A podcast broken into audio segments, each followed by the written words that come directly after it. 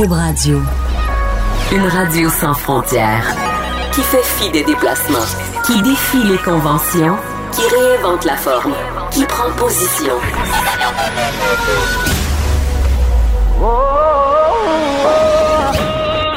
Des idées fortes pour vous faire une bonne idée. Cube Radio. La nouvelle façon d'écouter la radio. Cube Radio. Autrement dit. Cube Radio. Cube Radio.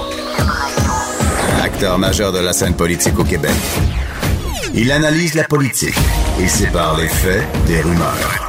Trudeau le midi. Jeudi 29 novembre 2018, bienvenue dans Trudeau le midi. Mon nom est Jonathan Trudeau. On va être ensemble jusqu'à 13h. J'espère que vous allez bien. Euh, ça bouge beaucoup à l'Assemblée nationale. Hier, c'était le fameux discours inaugural de euh, François Legault. Un discours fort attendu. On nous promettait de, marquer l'histoire par ce discours-là. Bon, est-ce qu'on a marqué l'histoire? J'en doute. J'en doute. Il reste que il y a des éléments très intéressants dans le discours qui a été prononcé par le nouveau premier ministre hier. Évidemment, la première chose qu'on garde en tête, c'est euh, le fait de placer l'éducation comme étant la principale priorité euh, du gouvernement. Ce qu'on appellerait une priorité prioritaire, parce que bon, tout est une priorité, mais on essaye, dans un discours inaugural, si on veut, de, de, de, de placer ça en ordre. Bon, évidemment, c'est pas parce que vous mettez une priorité au sommet de toutes les priorités que les autres deviennent des trucs dont on se soucie très peu. C'est peut-être rappeler qu'un gouvernement, il y a un premier ministre, mais il y a 26 ministres, il y a des dizaines de milliers de fonctionnaires, euh, voire des centaines de milliers de fonctionnaires. Donc, je pense qu'on est capable de mettre de l'énergie, par exemple, sur l'éducation et en même temps d'essayer d'améliorer le, fonctionnement de notre système de santé.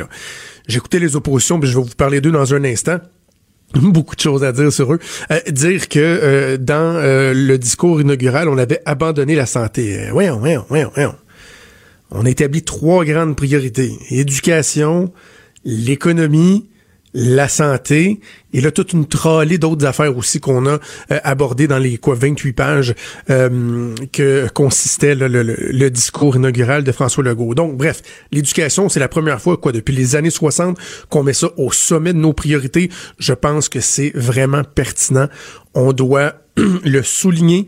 Euh, évidemment, on va juger l'arbre à ses fruits. On verra euh, quels résultats seront livrés par ce gouvernement-là au cours des quatre dernières années. Mais quand même, hier, François Legault, qui a fait appel, en fait, il a dit que c'était l'heure du redressement national en éducation. Il a dit que l'heure du redressement national en éducation avait sonné. Oh, on aime se mettre national partout. On dirait que ça rend ça plus... Euh, Hein? Un, redressement se passé. Un redressement national. Ah là, là, là, on embarque. Là, on a un petit film nationaliste. Ouh, ça se fait aller. Bref.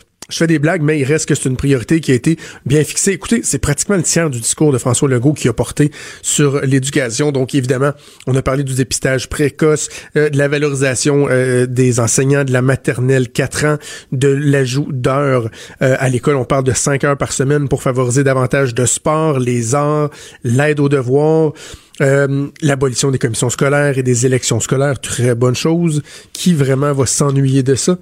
Euh, ensuite, la deuxième priorité, l'économie, ben, c'est au sens large. On veut augmenter le niveau de richesse. On veut, et là, ça c'est très ambitieux, mais mon Dieu, j'aime ça. On dit à terme, on veut s'affranchir de la péréquation. Ça, ça, c'est de la musique à mes oreilles moi, qu'on soit rendu à prendre ça pour acquis, qu'on va recevoir notre 11, 12, 13 milliards de péréquation, notre chèque de BS de la part du reste du Canada, alors que nous autres, on fait pas notre effort, on veut pas exploiter nos ressources, on veut pas s'enrichir davantage.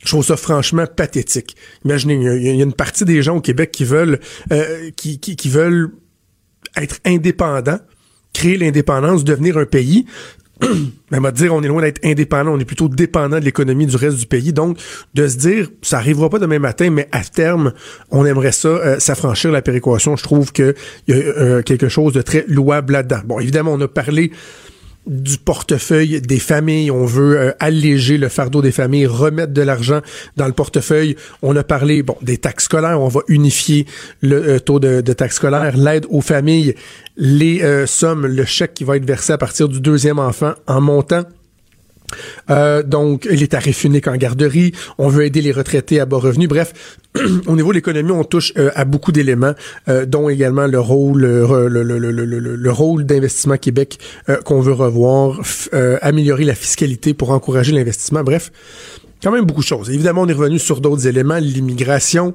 comme quoi il fallait changer de cap, baisser les seuils d'immigration, bref, plusieurs éléments. Et on a parlé d'environnement. Et euh, juste avant d'aller dans l'environnement, parce que j'en ai beaucoup à dire là-dessus, juste analyser la réponse des oppositions hier, après euh, la lecture du discours.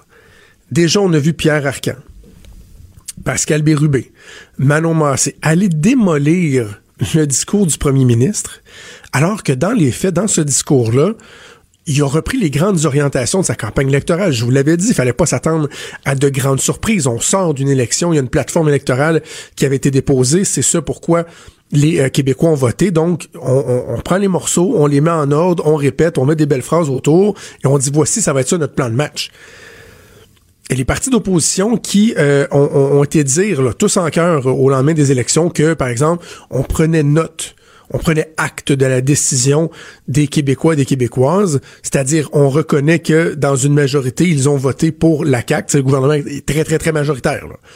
À quoi, c'est 74, 76 députés qu'on, que, la CAQ a? Euh, donc, ils ont, on va prendre acte de ça. Et là, ils, disent tous, vous savez, nous, on veut être une opposition constructive. On veut collaborer. On veut faire ça d'une autre façon. Et à la première occasion, ils sortent puis ils s'en vont démolir le plan de match du gouvernement. Au lieu, je m'attendais pas à ce qu'ils l'applaudissent, évidemment, je, je suis pas naïf à temps plein, mais au lieu de de sortir puis par exemple dire ben vous savez euh, on va avoir ce gouvernement là à l'œil. Il y a des, euh, des objectifs qui sont très ambitieux. On va s'assurer qu'ils euh, puissent les réaliser qu'ils le fassent correctement que ça se fasse pas sur le dos des Québécois. Tu quelque chose comme ça. Non à la place ils ont été tous démolir le discours. Je trouve que franchement ça fait assez mauvais joueur et ça fait surtout vieille politique. La politique qu'on est tanné de voir que les gens sont écœurés de voir et qui finit en bout de ligne par engendrer une certaine dose de populisme alors, parlons d'environnement. Aujourd'hui, euh, il y a quelques minutes de ça, c'était la première euh, période de questions. J'étais au Salon Bleu, j'étais dans, les tribunes pour regarder ça en direct. Toujours intéressant de, de, voir cet exercice-là. Et euh, bon, les premières questions du Parti libéral ont touché sur la réalisation des engagements à venir. On essayait de faire dire à la CAQ, ce qui est assez particulier comme stratégie, quels engagements vous allez pas réaliser? Ce qui est un peu ridicule. on est au jour 1. Le discours inaugural a été prononcé hier. On est au jour 1 de la vie parlementaire, si on veut, de ce gouvernement-là. Et gens ont tendance de leur faire dire qu'est-ce que vous allez pas réaliser? Ben voyons non. C'est sûr qu'ils vont vous dire qu'ils ont l'intention de réaliser tous leurs engagements. Bref, on a posé quelques questions là-dessus. Et ensuite, les partis se sont unis, si on veut, pour embarquer sur la question de l'environnement. On avait tous bien hâte de voir comment euh, la nouvelle ministre de l'Environnement, Marie-Chantal Chassé, était pour euh, se débrouiller. Euh, parce que, bon, on se souvient l'expérience plutôt terrible de son premier scrum qu'elle avait fait lors de l'annonce de, de, de, de, la taxe du carbone du gouvernement Trudeau. C'est... Juste y penser, j'ai comme un malaise. comme quand tu penses à quelqu'un qui fait un exposé oral devant une foule, puis que finalement, il, il pogne un blanc, puis il gèle là, là. Ah, vous vous sentez tout mal. C'est comme ça que je me sens quand je pense à, ce fameux scrum-là. Bref, on avait hâte de voir Madame Chassé. Comme prévu, elle a été mise au test. Elle a quand même bien fait ça. Si je vous parle vraiment du contenant avant le contenu, première question, euh, on voyait qu'elle était, elle était fragile, si on veut, un peu déstabilisée. Euh, beaucoup, de temps mort entre les différentes phrases. Là. Si moi je faisais, je faisais une émission de radio comme ça, vous peut-être que euh, vous vous tanneriez un petit peu là. Si je disais vous savez, aujourd'hui, à l'Assemblée nationale, la ministre de l'Environnement, je pense que vous trouveriez ça un peu plate. Vous comprenez, là, mais bref. Première réponse, deuxième réponse, troisième réponse, ça s'améliorait du côté de Mme Chassé. Mais je dois dire que euh, la CAQ avait quand même euh, une carte dans sa manche. Là. Ils sont habiles, on l'a dit dans les derniers mois, hein, euh, au niveau de la planification, de la stratégie. Ils sont habiles, il faut leur donner ça. Et hier, dans son discours, le premier se disait, vous savez, lorsqu'on parle de réduction des GES, avant de s'engager à réaliser l'objectif de 2020, qui est d'avoir réduit nos, nos, émissions de GS de 20% depuis 1990. C'est l'objectif depuis plusieurs années. Il dit avant d'arriver, il faudrait qu'on ait un portrait. On est rendu où? Parce qu'il disait, ça fait quoi, deux, trois ans qu'on n'a pas eu de portrait. Est-ce que euh, est-ce qu'on avance? Est-ce qu'on continue à réduire nos émissions de GES? Dans son discours, il disait, avant d'établir le plan, de voir si c'est réaliste, 20, 20, 20% on va avoir un état de la situation. Eh bien, ils l'ont eu ce matin, l'état de la situation. Ça a été déposé. Et imaginez-vous donc, là. Euh, depuis... Si je vous résume, là, OK? Depuis 1990, on a diminué de 9,1% nos émissions de GES. Et d'ici 2020, donc dans deux ans, on doit être à 20% Faites le calcul. Hein? Ça nous a pris 18 ans à diminuer de 9,1% et en deux ans, il faudrait arriver à 20 ce qu'on a appris dans le fond ce matin, c'est que depuis 2014, nos GES ont stagné. On a arrêté de diminuer, même que nos émissions ont légèrement augmenté. Et malgré ça, les partis d'opposition ont eu le culot aujourd'hui d'aller questionner le premier ministre, d'aller questionner sa ministre de l'Environnement et de leur faire le reproche d'abandonner les cibles qui sont fixées pour 2020 parce qu'ils ne l'ont pas encore annoncé, mais c'est ce qu'on a laissé entrevoir, percevoir que peut-être qu'il faudrait revoir nos, réductions, nos cibles, si elles ne sont pas réalistes. Et là, vous avez le Parti libéral qui a gouverné pendant euh, presque 15 ans, Parti québécois qui a euh, gouverné pendant 18 mois, QS qui voudrait gouverner, qui est donc vert, qui reproche au premier ministre de vouloir avoir des cibles réalistes. Mais c'est vraiment se foutre la gueule des gens. Comment les libéraux, entre autres, peuvent se lever et aller dire au monde, aller dire à la CAQ qu'ils doivent respecter ces engagements-là, alors que clairement, on se rend compte qu'ils étaient dans le champ? Qu'ils étaient même pas proches de réaliser leurs engagements. On le savait pour les voitures électriques. Là. Ils disaient 100 000 voitures électriques euh, d'ici 2020. On savait qu'ils n'y arriveraient pas. On continue de se mettre des œillères, de fermer les yeux, puis de dire oui, oui, on va y arriver, alors que clairement, ça ne fonctionne pas. Imaginez-vous, mettez-vous à la place du contribuable que je suis, que vous êtes. Ça fait des années que vous payez des taxes sur l'essence complètement débiles. Oui, le baril se vend cher. Oui, euh, les, les, les, les, les, stations de service s'en mettent plein les poches. Mais quand on regarde la portion de taxes qui va au gouvernement, vous en payez beaucoup. Vous en payez sur vos immatriculations, vous payez pour des investissements en transport en commun pour contribuer à améliorer notre bilan. Vous financez à même vos taxes et impôts le Christie de Fonds vert, qui est un puissant fonds qui a servi à, financer des initiatives complètement débiles qui, dans les faits, ne réduisent pas les GES, comme par exemple aider Air Canada à mettre des petites ailettes sur leurs avions. Le gouvernement donne jusqu'à 8000 pièces de crédit par voiture électrique les gens qui, eux, ont assez d'argent pour s'acheter une voiture électrique, parce que la plupart des gens aimeraient bien, mais on n'a pas les moyens de s'acheter une voiture électrique. Donc, ce sont des gens qui vont s'acheter des gros VUS hybrides. Eux autres, qui vont avoir 8000 pièces de crédit. Ça, c'est pas de l'argent qui tombe du ciel. C'est vous qui le payez cet argent-là. Et on se rend compte que tout ce qu'on paye depuis des années, finalement, aura servi uniquement à faire stagner notre résultat, à faire stagner notre performance. Et là, ces mêmes gens-là ont le culot d'aller dire à un nouveau gouvernement en place, c'est donc bien épouvantable que vous vouliez revoir les cibles, alors que dans les faits, eux-mêmes nous ont euh, garoché de la poudre aux yeux, nous ont fait des accroires, nous ont sucé notre argent, nos taxes, nos impôts pour finalement arriver à un résultat qui est complètement nul. Il y a de quoi se révolter. Vous vous demandez pourquoi ensuite en, France, il y a les gilets jaunes, les gens qui s'écœurent du gouvernement qui demandent au, monde de faire des efforts, des efforts qui sont surhumains et finalement on, se rend compte que quoi, avec les résultats, ils sont pas là. Bref, honte aux partis d'opposition qui talonnent le gouvernement sur l'environnement. Euh, et savez-vous quoi? Je lève mon chapeau à François Legault qui va essayer d'établir des cibles réalistes, euh, réalisables. Trudeau, le sexe symbole de la politique. Ah, c'est Jonathan, pas Justin. Trudeau, le midi. Cube Radio. On est de retour dans Trudeau le midi et je rejoins comme chaque semaine ma collègue Geneviève Petersen qui anime l'émission Les Effrontés avec sa collègue Vanessa Destinée tous les jours de 9 à 10. Salut Geneviève. Allô Jonathan. On est en pleine heure euh, du dîner. Les gens qui nous écoutent euh, sont en train de savourer un, bon repas. Et toi, tu veux me parler justement d'habitudes alimentaires fort intéressantes. Là? Ben, c'est un peu bizarre. En fait, euh, il y a une habitude alimentaire. Là, on s'excuse, OK, aux gens qui mangent. Peut-être mastiquer votre bouchée avant de m'entendre. Santé Canada a émis un avis cette semaine, Jonathan. Euh, en fait, ils mettent en garde les femmes euh, à propos de manger leur placenta. OK? Ils disent aux femmes d'arrêter de faire ça.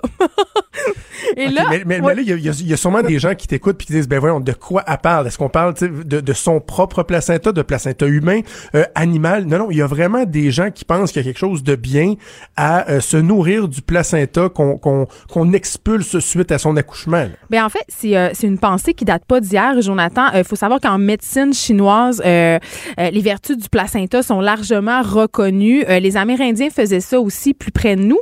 et c'est une technique et une habitude qui est de plus en plus populaire parce qu'on sait que le nombre de personnes qui accouchent à la maison, qui accouchent en maison de naissance est sans cesse grandissant. Puis c'est peut-être quelque chose qui est plus courant chez les personnes qui décident d'accoucher avec une sage-femme. OK?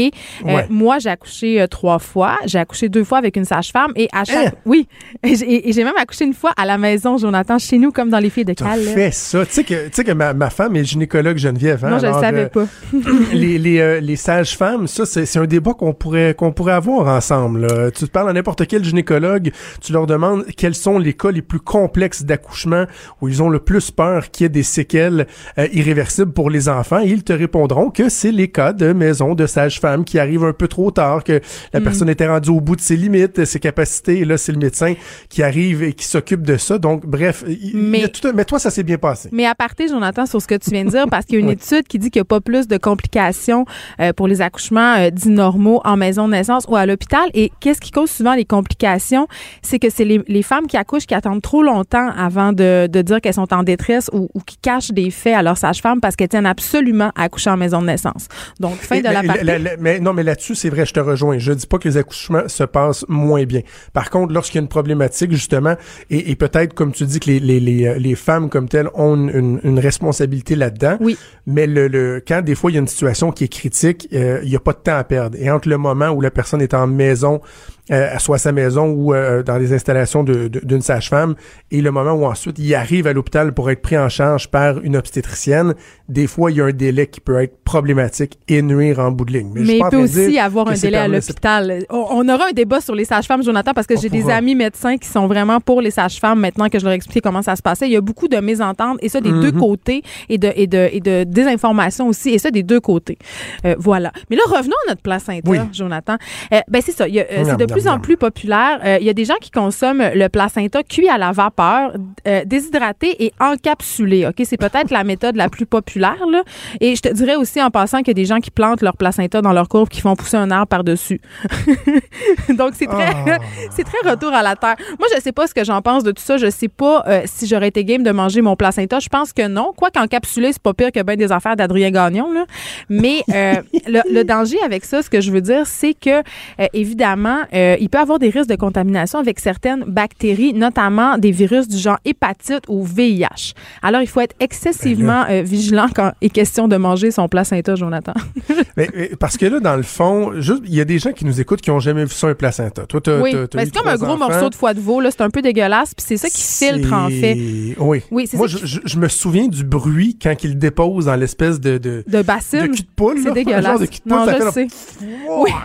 T'as pas envie. C'est gros là, c'est gros. T'as pas envie de le faire sauter au cognac. T'as pas envie de ça. Non, non, ça ressemble un peu, c'est ça. Ton exemple est bon aussi euh, aux atokas. Moi, qui euh, les euh, ma grand-mère servait avec la dinde à Noël. Je trouvais ça un peu dégueulasse, les gros atokas en gelée, là, tu sais. Puis donc ça ressemble à ça. Et là, il y a des gens qui ramènent ça chez eux. Puis bon, t'as parlé des capsules, mais il y en a qui le font sauter comme un vrai repas, sauf que, attends, il y a peut-être des gens qui se demandent pourquoi. Pourquoi? pourquoi? quelles sont les vertus reconnues du placenta, Geneviève? Ben, le mot reconnu, on va pas l'utiliser parce qu'il n'y a aucune étude sérieuse qui démontre les bienfaits de manger un placenta. Cependant, euh, manger son placenta euh, éviterait euh, ou diminuerait les risques de dépression postpartum. Euh, le placenta, c'est une source de minéraux et de fer, sauf que les études démontrent que c'est quand même quand tu le transformes, ça devient en quantité négligeable. Et surtout, et c'est la raison principale, principale pardon, pour laquelle les femmes le consomment, c'est qui accroît la production de lait maternel. Et là, on dit, on va mettre tout ça au conditionnel parce qu'évidemment, je désire redire qu'il y a rien de tout ça qui est prouvé. Mais Santé Canada a quand même ressenti le besoin d'émettre son avis de mise en garde donc, euh, ça doit être parce qu'il y a une couple de personnes qui le font. Parce que prenons juste la, dépression postpartum. Là. Euh, il faut que les gens comprennent que c'est un phénomène qui, qui est très complexe. C'est que lorsque ça, lorsqu'une femme accouche, euh, elle va vivre le, le, plus grand shift hormonal que tu peux pas jamais vivre. Moi, je le vis chaque mois, Jonathan. Chaque mois. je me transforme en monstre, tous aux abris.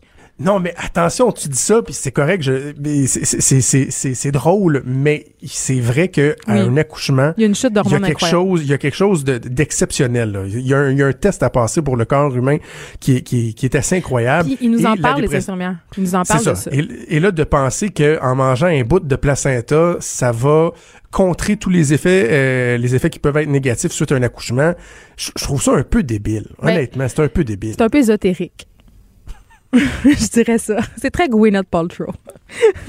ah, mais je peux pas croire qu'il y a des gens qui mangent ça. Et là, euh, tu, tu, tu disais donc que il y en a qui avancent que ça peut augmenter la production de, de, lait maternel. Oui, mais la bière aussi fait ça, Jonathan. Il y a plein d'affaires, tu sais, je veux la dire. La bière?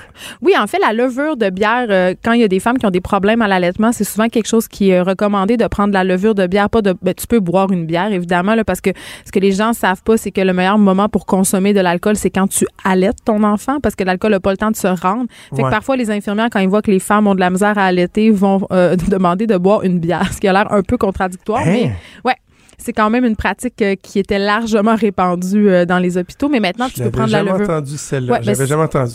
Dans, les trucs, euh, dans les trucs comme ça qu'on pense qui marcheront pas mais qui fonctionnent, on a vraiment des belles discussions. Lors de la montée de lait, les feuilles de chou. Non, ça c'est pour l'arrêter. Non, mais c'est ça. Non, mais, non, mais arrêter d'avoir mal. Quand la femme a mal au sein, c'est ça. Oui quand ça vient dur comme la roche, les feuilles de chou, ça fonctionne pour de vrai. Mais il y a allaiter ton enfant aussi qui est une pas pire solution quand t'as les seins trop pleins. Oui, oui, c'est ça. Mais moi, je parle, tu sais, dans les deux premiers jours de vie, deux, trois premiers jours de vie de ton enfant quand c'est pas évident. Bref, le lait maternel, ça, c'est un autre truc qui est intéressant parce que euh, il y, a, y, a, évidemment, de plus en plus, la promotion est faite dans l'espace public. Est-ce que tu as utilisé le mot promotion, Jonathan? Ben oui. C'est, c'est pas une promotion, c'est la mafia de l'allaitement. C'est rendu que si on n'allait pas nos enfants, on est des criminels. J'ai une amie qui était à l'hôpital qui voulait pas allaiter, puis euh, ils ont fait venir le psychiatre. Juste te dire ça. Ouais, mais et, et, ça, si tu parles à quelqu'un, euh, si tu parles à quelqu'un de, de, de sensé, de balancer, n'importe qui est capable de reconnaître qu'effectivement il a commis un, il y a un, petit débordement. Il y a un, petit, un, petit débordement parce que de dire que euh, l'allaitement c'est c'est bien, que ça a euh, des vertus qui sont qui sont prouvées, c'est un fait. C'est indéniable. Mais ça veut pas dire que ton enfant va avoir un, bras qui va lui pousser dans le front si tu lui donnes pas du, lait maternel. Que en, hôpital, par exemple, on, en fasse la promotion, la saine promotion, je pense que c'est correct. Mais l'acharnement ou la culpabilisation euh, qui est faite aux, mères qui sont pas capables, parce qu'il y en a que ça ça fonctionne juste pas. C'est tough là l'allaitement. C'est un gars qui dit ça. Là. Moi, tu tu, tu, ben, c'est un esclavage tu décoderas que j'ai accompagné beaucoup ma blonde euh, dans le mhm. processus d'allaitement de nos deux enfants. C'était pas évident. Et donc, de culpabiliser des mères, c'est aussi pire. C'est ben, la moins bonne approche, en fait. Ben, Tout est une question de choix. Euh, moi, j'ai allaité ma fille deux ans. Euh, mon autre fille, je l'ai allaité un an et demi. Puis mon garçon, je l'ai allaité trois mois. Trois mois seulement? Ça me tentait plus. Jonathan. Trois mois, je trouve ça court. Deux ça me ans, je trouve plus. ça long. Ben, j'avais, j'étais plus là. Ça me tentait plus. J'avais plus envie de l'allaiter. Euh, l'allaitement maternel, c'est un, euh, ça a des vertus. C'est bon pour le lien affectif. C'est bon aussi pour euh, le côté santé. Mais je veux dire, c'est un esclavage, là. Vraiment. J'allais dire, c'est un engagement, mais. Ben, moi, j'appelle ça un esclavage. moi, quand je me, faut tirer son lait quand, parce que ils veulent pas prendre le lait de formule. Donc, moi, je pense que la, la liberté appartient à chaque femme de faire le choix qui est bon pour elle, puis que l'entourage doit suivre et l'appuyer, pas la culpabiliser. Et là, il y a une espèce de raquette aussi de de il y a un marché c'est un marché noir ou non il y a, non c'est organisé à certains endroits où on, recycle dans le fond le lait maternel c'est-à-dire que les mères qui en produisent là en quantité industrielle euh, le mettent sur le marché le vendent. Ben, tu, penses quoi de ça? Ben il y a deux affaires là puis là j'ai rien vérifié de ça puisqu'on a comme décidé de parler de ça à la dernière minute mais euh, il y a des banques de lait maternel dans les hôpitaux pour les grands prématurés ok? Ça c'est une affaire là c'est du lait qui est ramassé comme un peu des dons de sang puis c'est un lait qui est stérilisé puis qui est évidemment testé. Sauf que sur internet dans les forums de discussion, il y a un trafic de lait maternel euh, qui s'opère. Et là, c'est là que moi, je débarque parce que euh, c'est pas du lait qui est testé. On n'a aucune idée de la provenance. On sait pas dans quelles conditions-là ce lait a été extrait, il a été conservé. Donc, euh, c'est quand même une pratique aussi qui est de plus en plus populaire.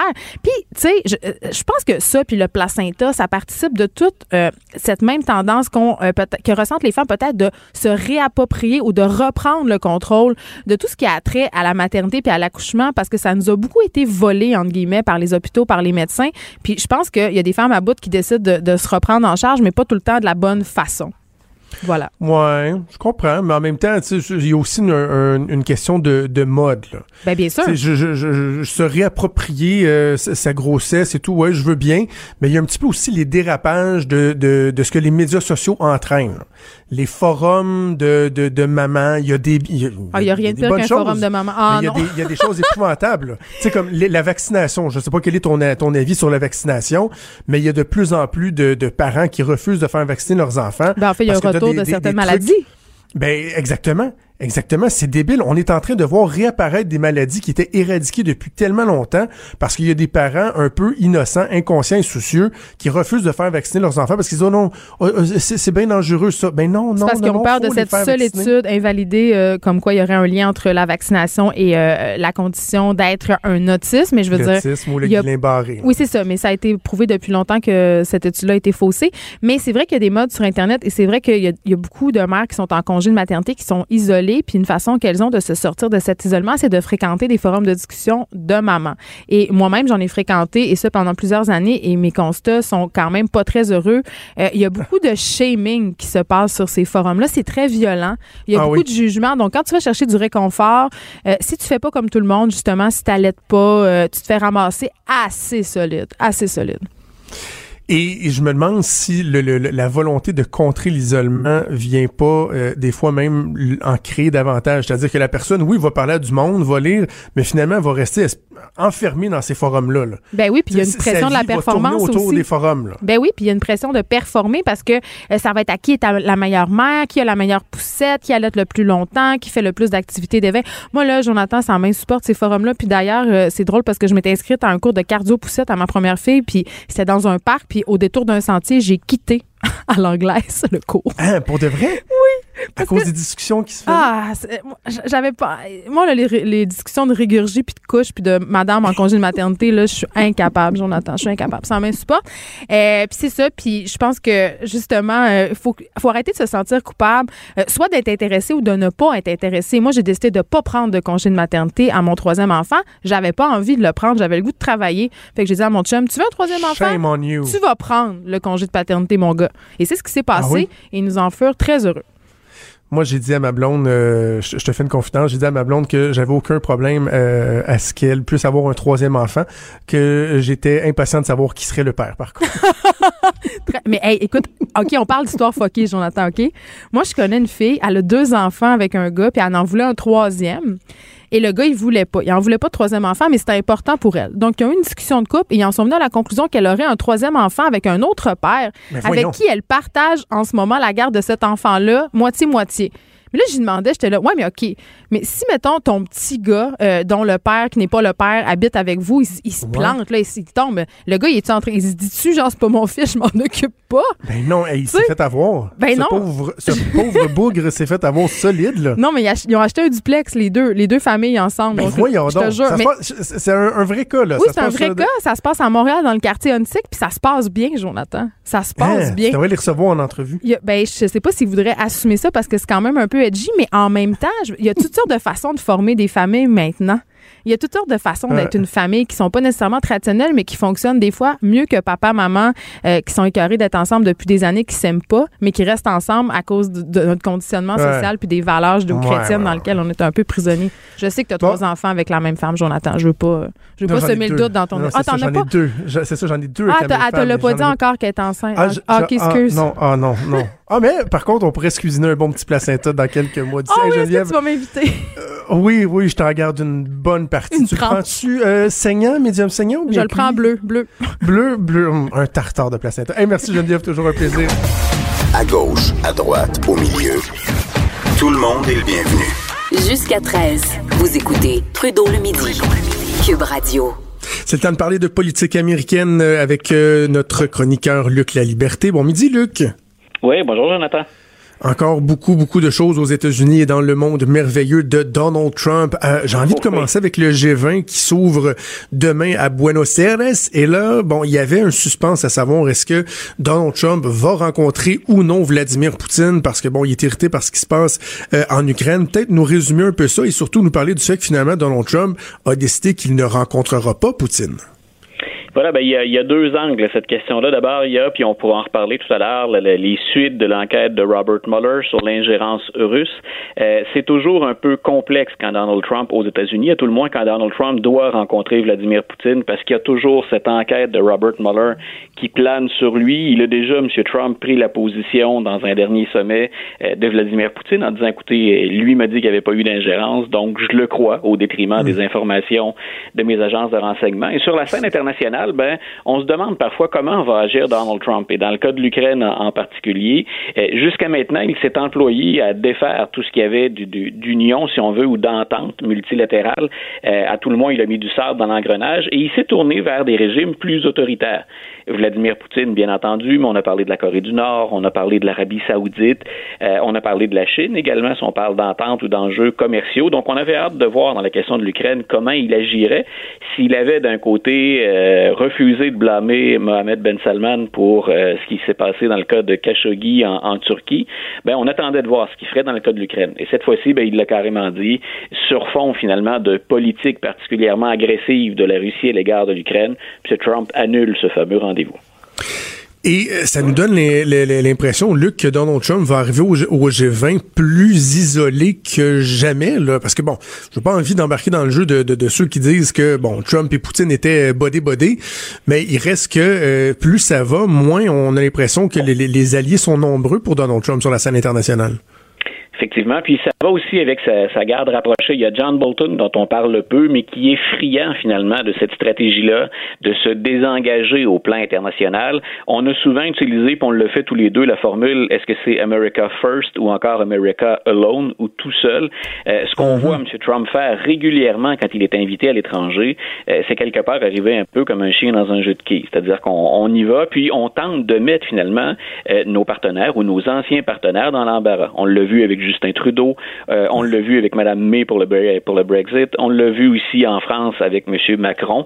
Euh, assurément, ils sont nombreux à attendre M. Trump. Hein. On, vient de parler de Vladimir Poutine. Bon, il n'y aura pas cette rencontre, mais ils sont quand même invités tous les deux au G20. Euh, il y a Xi Jinping qui doit attendre avec impatience également de pouvoir s'entretenir ou à tout le moins de voir quelle va être la position américaine. On parlait dans le monde hier rien de moins que d'un rideau de fer économique qui tomberait dans les relations finalement entre la, la Chine et les États-Unis. Puis il y a toujours cet invité qui est là, Mohamed Ben Salman pour l'Arabie Saoudite. Euh, qu'on a voilà qu'on a pointé du doigt. Ça devient terriblement difficile, même s'il y a des enjeux commerciaux, hein, s'il y a des, des, ventes d'armes ou si encore s'il y a des raisons de sécurité comme la lutte au terrorisme, ça devient, à utiliser l'expression, effectivement, particulièrement gênant que d'aller serrer la main, M. Ben Salman, ou de faire comme si cet incident-là ne s'était pas produit. OK. Parle-moi donc un peu de Michael Cohen, l'ancien avocat de euh, Donald Trump, euh, qui, lui, a plaidé coupable ce matin. Il aurait menti, dans le fond. Il a avoué avoir menti au Congrès.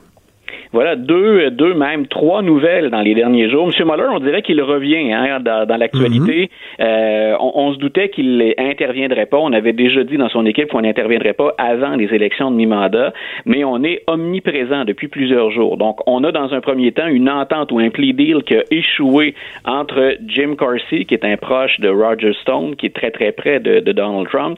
Monsieur Carsey a dit, écoutez, on ne m'offre rien de vraiment intéressant. Puis on s'intéressait du côté de Monsieur euh, Mueller à Parce que c'est lui qui aurait facilité les liens entre WikiLeaks, Roger Stone et l'équipe éventuellement de Donald Trump. On apprenait également que Paul Manafort, qui avait été jugé coupable dans un premier procès, avant de négocier une entente avec M. Mueller, ben cette entente-là ne risque plus de tenir et il risque même d'aller longtemps en prison, M. Manafort, euh, parce qu'il aurait lui également contrevenu à l'entente signée ou l'entente conclue euh, avec M. avec Monsieur Mueller. Euh, dans le cas de M. Manafort, donc juste c'est ça, il faut que les gens comprennent bien que dans comme dans le cas de Manafort, et on, on en avait fait état dans les médias, c'est-à-dire qu'il y avait une, une, partie du deal pour la réduction de, de, de, de sa peine éventuelle qui tenait à la fiabilité de ses propos. C'est-à-dire qu'on va te poser des questions, est mieux de pas nous bullshiter parce que sinon, on déchire le deal et là, on se rend compte qu'il a pas été transparent, il a pas donné l'heure juste, il a même menti dans le fond. Oui, voilà. Et, il aurait même continué à informer l'équipe de Donald Trump alors qu'il avait conclu cette, entente. Et M. Manafort, on le sait, il est coupable. Donc, ce qui circule à Washington ces jours-ci, puis M. Trump a laissé la porte toute grande ouverte hier, le président a le droit d'utiliser ce qu'on appelle une grâce ou un pardon présidentiel. Mhm. Et il a dit, écoutez, dans le cas de M. Manafort, moi je pense que c'est quelqu'un de courageux, finalement, de bien, qui a résisté à M. Mueller, et c'est pas exclu que je lui accorde un pardon présidentiel.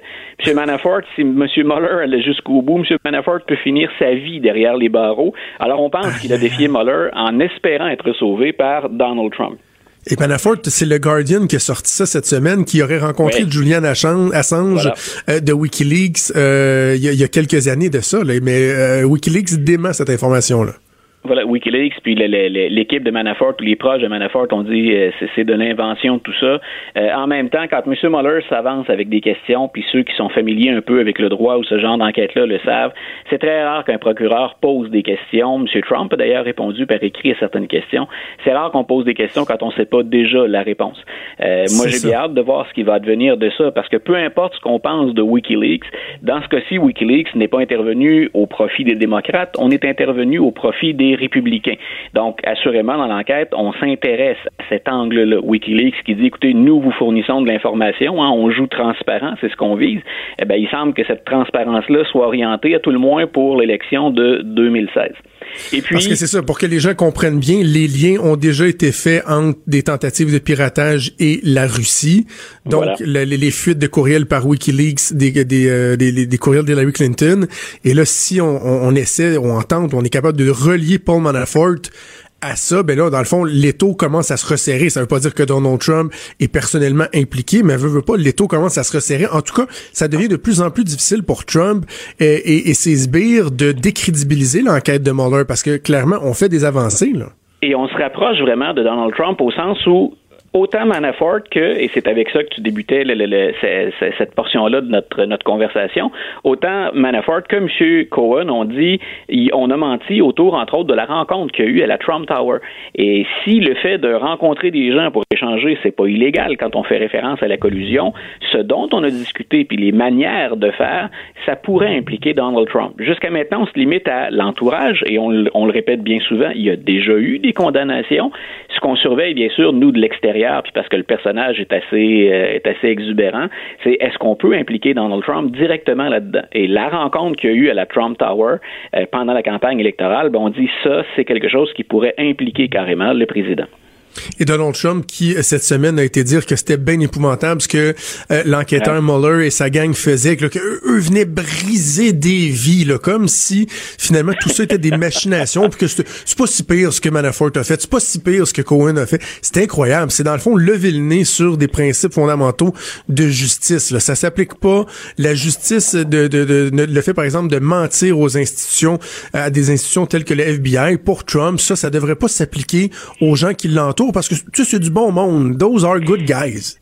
Et pour, et pour vérifier à quel point c'est du bon monde, puis je veux pas faire de, de, de, ce document vidéo-là non plus le, un, moment de, de, moment bien particulier, mais pour ceux qui sont abonnés à Netflix et qui sont allés voir le fameux documentaire sur Roger Stone, ah, on y voit des dont Paul Manafort, mais Roger Stone, mm-hmm. c'est un conseiller politique de très longue date à Washington. Euh, il se targue lui-même et il se vante d'être celui qui est à l'origine des campagnes dures, sales de, de salissage aux États-Unis. Si vous voulez voir dans quoi on bénit tous ces gens-là dans les 30, 40 dernières années, le documentaire est drôlement intéressant. Et M. Manafort, ben, il est coupable d'un certain nombre de choses très, très, très graves. On encourage la réussite en affaires. Il n'y a personne qui est contre l'idée d'accumuler des sous, de bien réussir sa vie au plan financier. Euh, dans le cas de M. Manafort, ça a toujours été particulièrement louche et c'est autour de ça qu'on l'a coincé d'ailleurs.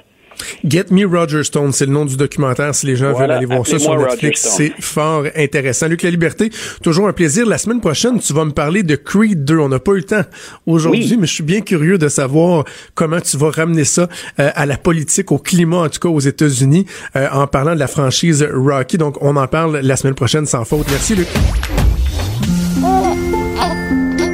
Quand Trudeau parle de politique, même les enfants comprennent jusqu'à 13. Vous écoutez Trudeau le midi.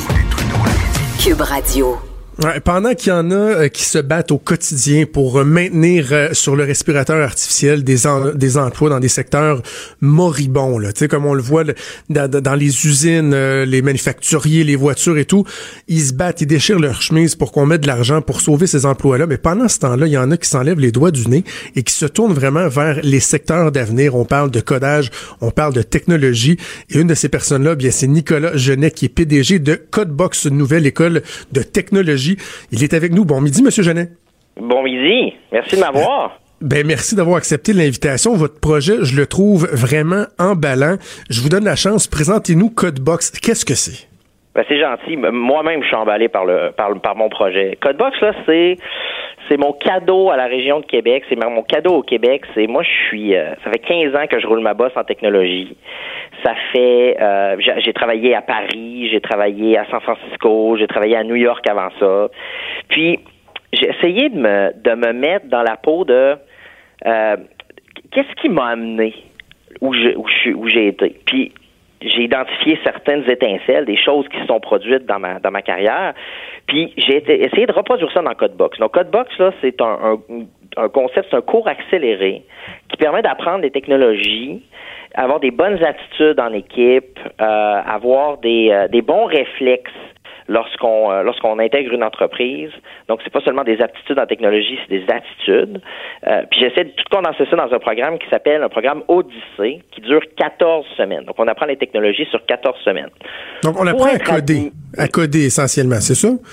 Ben, on apprend à coder, on apprend des langages de programmation, on apprend euh, des outils pour faire euh, pour produire du bon code, on apprend la qualité, on apprend la sécurité, on apprend l'intelligence artificielle. Cette semaine, par exemple, ils sont en train de coder des euh, des, des, skills dans Alexa, dans Amazon Echo.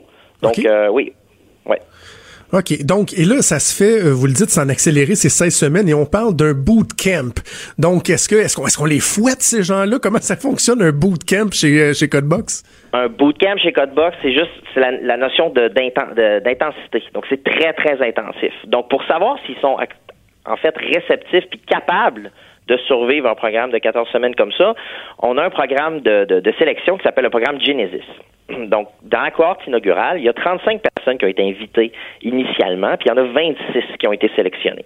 Donc, on a un programme de deux semaines en amont qui euh, s'appelle le programme Genesis. Et puis ça, ça permet, là, ça nous met dans une situation où on mesure la capacité d'apprentissage, la capacité de monter en compétences, puis la capacité de se dédier, de se dévouer à quelque chose. Donc, à la fin, de ce programme-là, si vous réussissez, vous savez que les technologies de l'information, c'est pour vous, puis vous avez la, conviction que vous allez terminer le programme. La, preuve en est que il y, a, eu 35 appelés, il y a 26 qui ont été qualifiés dans Genesis, puis il y a 26 finissants du programme Odyssey. Donc, c'est que ça fonctionne. Oui, c'est 100 OK. Et là, il y a un aspect que j'ai trouvé bien intéressant, c'est la motivation qu'on donne aux coachs, aux gens qui vont encadrer euh, les élèves. Ces gens-là, dans le fond, vont être rémunérés selon les résultats, selon les succès, selon la réussite de leurs élèves. C'est ça? C'est ça. En fait, moi, mon école, c'est une école sans professeur.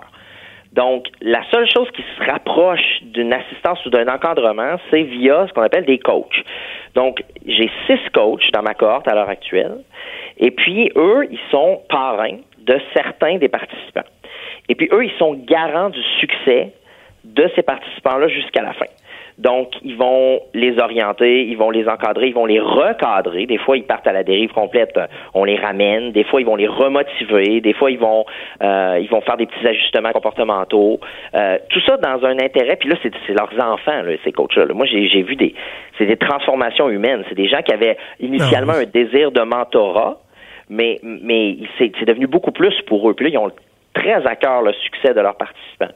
Et puis euh, il, y a une, partie financière qui euh, débouche à ça parce que lorsqu'ils ont réussi puis lorsqu'on leur a trouvé un emploi, nous on envoie une facture à, l'étudiant qui est l'équivalent de 20% de son salaire annuel négocié de la première année. Donc ça c'est frais de scolarité. Donc plus on a de succès à le placer euh, dans un emploi qui est de qualité, plus on va être rémunéré. Et puis il y a une partie de cette rémunération là qui va euh, au coach parce que c'est tout grâce à lui si ça s'est produit. Donc c'est quand même et, là l'autre aspect que vous venez de soulever là c'est vraiment intéressant, c'est-à-dire que la personne l'élève a pas besoin de, de, payer là, en argent sonnant dès le début du cours, ça va être en fonction du salaire qu'il va aller chercher parce que vous garantissez le placement par la suite. Tout à fait. Notre école elle prend tous les risques. Ok, il y a probablement un gros deux tiers de notre cohorte qui ne serait pas dans la cohorte aujourd'hui si on n'avait pas proposé ce modèle-là. Donc le modèle, là, c'est on va vous donner un ordinateur, on va vous, euh, vous fournir un coach, on vous met dans une salle de classe ultra moderne, et puis on enlève toutes les excuses que vous pourriez avoir pour pas réussir. Vous pouvez pas avoir, avoir faim, vous pouvez pas être fatigué, vous pouvez pas ne pas avoir d'aide, vous pouvez pas avoir d'espace pour travailler individuellement. Euh, il y en a qui dorment dans l'école. Euh, si, si, vous vouliez ne pas quitter la classe, vous pourriez le faire. Donc, euh, on enlève toutes les excuses, on prend tous les risques et on est rémunéré que si on a réussi à la fin. Donc, mes 26, ils vont se trouver un emploi. Moi, j'ai, monté un cercle euh, partenaire. C'est ça, vous avez établi un partenariat avec des compagnies, donc vous savez qu'il y a de l'appétit parce que c'est des emplois pour les... Quand on parle de pénurie de main-d'œuvre, là, c'est un secteur qui est touché. On manque de gens qui sont capables de, coder, de faire la programmation. Donc, vous, vous savez que, oui, vous prenez le risque, mais c'est un risque qui est, quand, qui, qui est quand même safe parce que vous avez des partenaires et vous savez qu'il y a de la demande pour avoir des bons employés dans ce milieu-là. Tout à fait, c'est ça. Le, risque est limité. C'est juste, en fait, le risque qu'on prend, c'est le risque du revenu différé. Donc, euh, il y a des centaines de milliers de dollars qui ont dû être dépliés pour pour investir dans cette école-là puis la démarrer. Et puis, à un moment donné, ben, le, roulement va s'effectuer, le roulement va se faire, et puis euh, là, ben, les, revenus vont commencer à alimenter les cohortes futures. Euh, mais, mais, mais, mais c'est vrai de, mais, ils peuvent prendre le risque, ils peuvent se lancer dans l'aventure sans nécessairement avoir ben, avoir, ça, de, sans, nécessairement savoir qu'ils vont avoir une facture à la fin. Puis tout ce qu'on leur demande, pour être très transparent, c'est un dépôt de sécurité au début de 2000 dollars qui leur est rendu s'ils terminent. Donc s'ils abandonnent, ils ne le récupèrent pas. Mais s'ils terminent leur programme, ils le récupèrent. OK. Et donc, quel genre d'emploi ils vont avoir? Là? Vous avez, euh, nommez-moi donc les partenaires que vous avez. Là.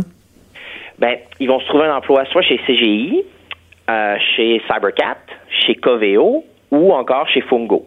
Donc, on a réussi, on a essayé de monter une constellation de partenaires qui, euh, qui sont, qui, qui marchent pas sur les pieds. Donc, euh, c'est des périmètres complémentaires. Donc, euh, si on veut aller en agence, on va aller chez CGI. Si on veut, si on veut faire du projet lié dans le commerce, dans les cybercatalogues, on va aller chez Cybercat. Si on veut faire du moteur de recherche puis du produit digital, puis l'intelligence artificielle, on va plus aller chez Coveo.